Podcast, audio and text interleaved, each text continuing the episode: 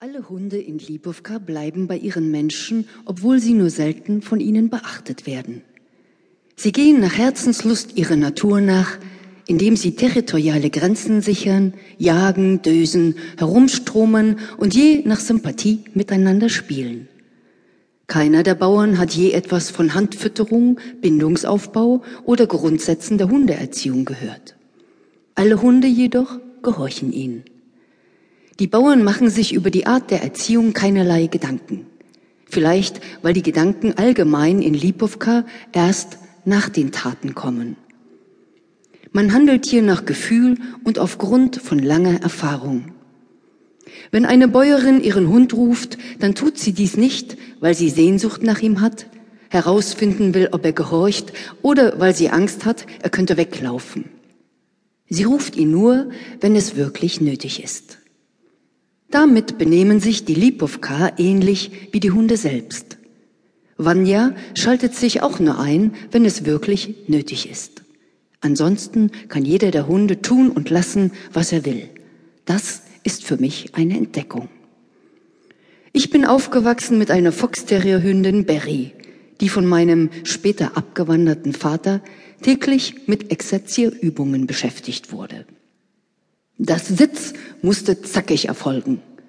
Am Straßenrand hatte sich das Tier ohne Ausnahme hinzusetzen, auch wenn dort eine tiefe Pfütze lauerte, über der der kleine Hundepopo zitterte. Die Hündin wurde so lange angeschnauzt, bis sie den Popo ganz hineinsetzte. Dieses strenge Abrichten führte dazu, dass die Hündin zwar auf meinen Vater hörte, jedoch Angst vor ihm hatte und nur selten von allein seine Nähe suchte. Mein Vater liebte Hunde. Er war nur einfach der Ansicht, dass er keine Schlamperei durchgehen lassen dürfe, weil dies seiner Autorität schade. Dass die Hündin trotz seiner guten Erziehung viermal die Woche im Wald auf Hasenjagd ging und uns stundenlang warten ließ, änderte nichts an der Meinung meines Vaters, dass das Exerzieren dieses Verhalten irgendwann ändern könnte. Ich vermute, dass ich ohne diese Kindheitserlebnisse auch selbst bestrebt gewesen wäre, Vanya Sitz und Platz beizubringen. Einfach deshalb, weil ich aus einer Kultur komme, in der dieser Umgang mit einem Hund üblich ist. Weil mich die Strenge, mit der mein Vater herrschte, jedoch abstieß, wandte ich mich den anderen Extremen der Sanftheit und Regellosigkeit zu. Die russische Freundin Vera und ich sitzen in meinem Haus und essen Abendbrot. Die Hunde liegen im Hof. Vanya ist bei uns. Er stellt sich vor Vera hin und beginnt zu betteln. Ein hypnotisierender Blick gepaart mit rudernden Schwanzbewegungen begleiten den Versuch. Vera sagt, Pashol, verschwinde! und macht eine wegscheuchende Handbewegung in seine Richtung. Vanya rührt sich keinen Zentimeter und verstärkt seine Bemühungen mit einem noch heftigeren Schwanzwedeln.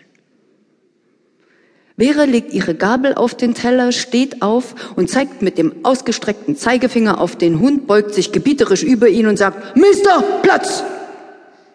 Vanya springt sie an. Mister! ruft Vera energischer und schubst Vanya zurück. Er hebt die Lefze. Vera greift sich einen Holzrührlöffel aus der Pfanne vom Tisch, baut sich mit erhobenem Rührlöffel vor ihm auf und sagt mit Grabesstimme, Mister!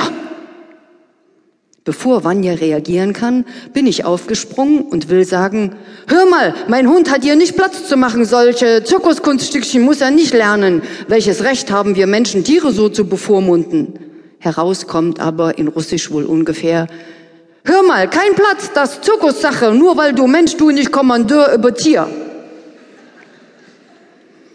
Vera versteht inzwischen mein Anfängerrussisch. Ein Hund hat zu gehorchen, entgegnet sie aufgebracht. Ein Hund hat hier gar nichts zu machen, rufe ich, empfindlich an meiner wunden Stelle aus der Kindheit getroffen. Vanya Meister, blafft Vera stinksauer. Vanya geht weg und legt sich in eine Zimmerecke. Vera lässt verblüfft den Löffel sinken und setzt sich wieder hin. Meine Erregung bleibt ziellos in der Luft hängen und ich starre auf den am Boden liegenden Hund, von dem ich mich verraten fühle in meiner Bemühung, ihm die Freiheit zu erhalten. Vera tut, was beinahe jeder Russe tut, wenn er beschwichtigen und einen Konflikt aus dem Weg räumen will. Sie schiebt mir mein Glas gefüllt mit Wodka entgegen, hebt ihr eigenes Glas und sagt, Dawai, Majeczka, dein Essen schmeckt wunderbar. Wir vermeiden in Zukunft dieses Thema. Es wird jedoch bald eine Situation geben, in der ich mich ihm erneut stellen muss. In einem Rhythmus von 86 Tagen ist jeder Lipovka einmal an der Reihe, die Schafe und Ziegen zu weiden. Der Hirte oder die Hirtin sammelt am Morgen im ganzen Dorf die kleinen Herden der einzelnen Höfe ein und bringt sie abends wieder zurück. Viele haben jedoch große Mühe, die weite Strecke zu laufen, die die Tiere zurücklegen, um genügend nahrhaftes Gras zu finden. Deshalb bestechen die Barbuschkas gern die letzten überlebenden Großväter mit selbstgebrannten, damit einer von ihnen ihren Dienst übernimmt. Natürlich finden sich immer ein paar Willige oder Süchtige, je nachdem, wie man es betrachtet. Was bei einem Hunderudel der Leithund ist, ist bei einer kleinen Schafsgruppe in Lipovka eine Ziege.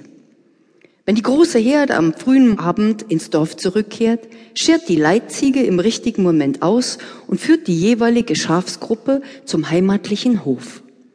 Jede Leitziege heißt Katja. Im ganzen Dorf stehen also Bäuerinnen mit einem Stück Brot in der Hand an ihrem Tor und rufen Katja, Katja, Katja, Katja, Katja, Katja, Katja, Katja, Katja, Katja. Im Originalton ist das natürlich noch viel schöner.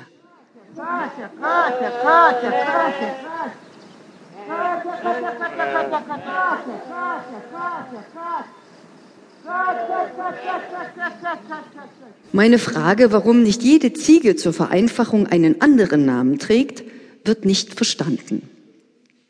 Aber Katja ist doch Tradition im Dorf, erfahre ich von Baba Tasja. Dies wird mir noch verdeutlicht, als ich die vor 60 Jahren zugezogene Baba Pascha nach ihrer Ziege rufen höre. Maluschka, Maluschka, Maluschka, ruft sie jeden Nachmittag ungerührt zwischen all den Katja-Rufen.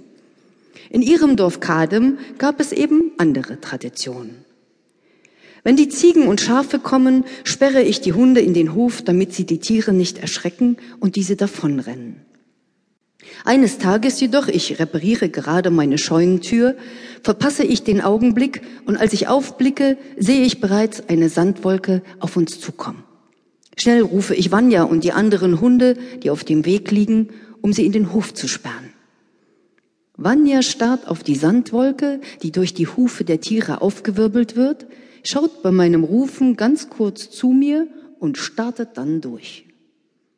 Alle Hunde jagen hinterher. Bis auf Laska.